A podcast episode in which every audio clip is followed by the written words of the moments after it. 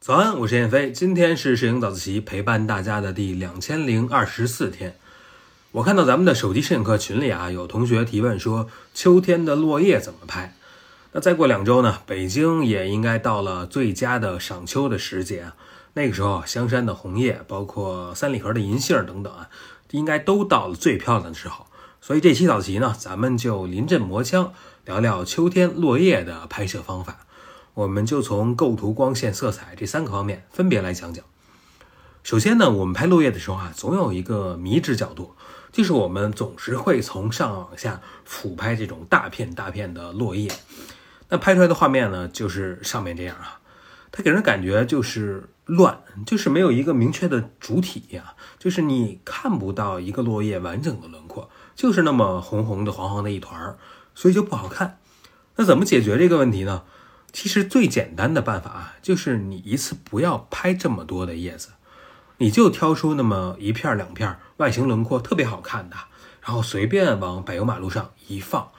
或者放在一个比较有质感的物体上，比如说这个路边的长椅啊，或者路边的石桌上一摆，那拍出来的画面就会很好看。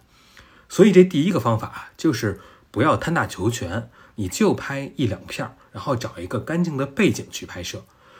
那我们说这第一张照片不好看啊，主要是因为它没有主体。所以第二个解决办法呢，就是你可以直接赋予这个画面一个主体。比如说啊，你就站在落叶中，然后直接用相机俯拍自己的鞋，哎，这个画面一下就有了主体了，它就是你这个鞋，就是这个人嘛，你就知道这个画面它在讲的是什么，它一下就有了故事感。它可能就是一个秋天啊，你来到一个小公园里头散步，然后来感受这个秋意。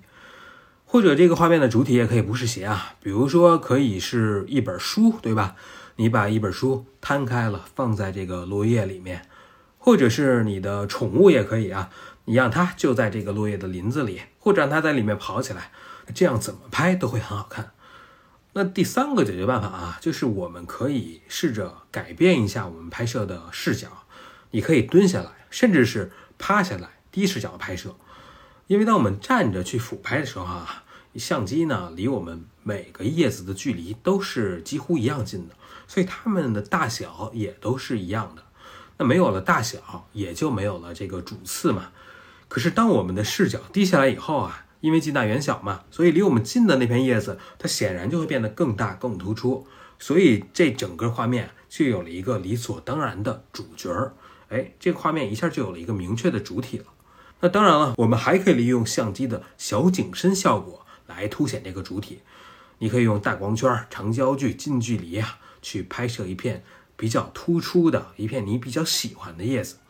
啊。你注意啊，这个叶子不一定非得就是在哪儿啊，你可以去远处找一个你觉得特别完美的叶子，然后插在这个落叶堆里头，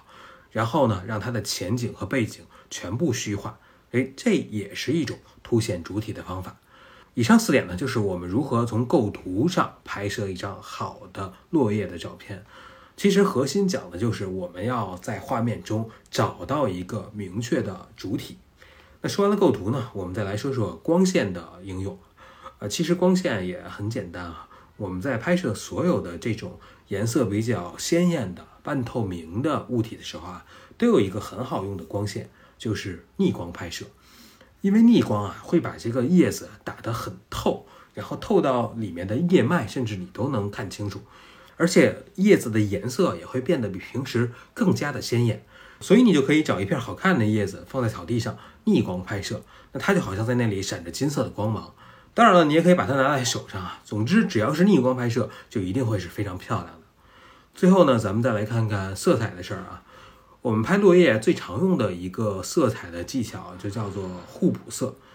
呃，比如说你可以找一片红色的或者是黄色的，总之就是这种暖色系的叶子，然后放在一片绿色的草地里面，哎，它就形成了一种冷暖的互补色，它就会有这种一叶知秋的感觉。当然，你也可以反其道而行之啊，比如说你在一片黄黄的银杏的落叶里面，然后放一个嫩绿嫩绿的叶子也行。还有一种玩法呢，就是我们可以挑不同颜色的叶子，红的、黄的、绿的、橙色的都有，然后把它们按照颜色排列起来，然后找一个干净的背景，哎，这样拍出来的画面，你看看是不是也是很好看？所以啊，咱们今天就分别从构图、光线、色彩三个方面总结了关于秋天落叶的拍摄技巧。呃，不知道你所在的城市是不是也已经快到了赏红叶的季节了？如果你也拍到了好看的秋景的画面，也欢迎发到咱们的学员群或者是早自习群里头，咱们一起来欣赏，一起来讨论。好，那咱们今天就聊到这儿。今天是摄影早自习陪伴大家的第两千零二十四天。我是燕飞，每天早上六点半，微信公众号“摄影早自习”，不见不散。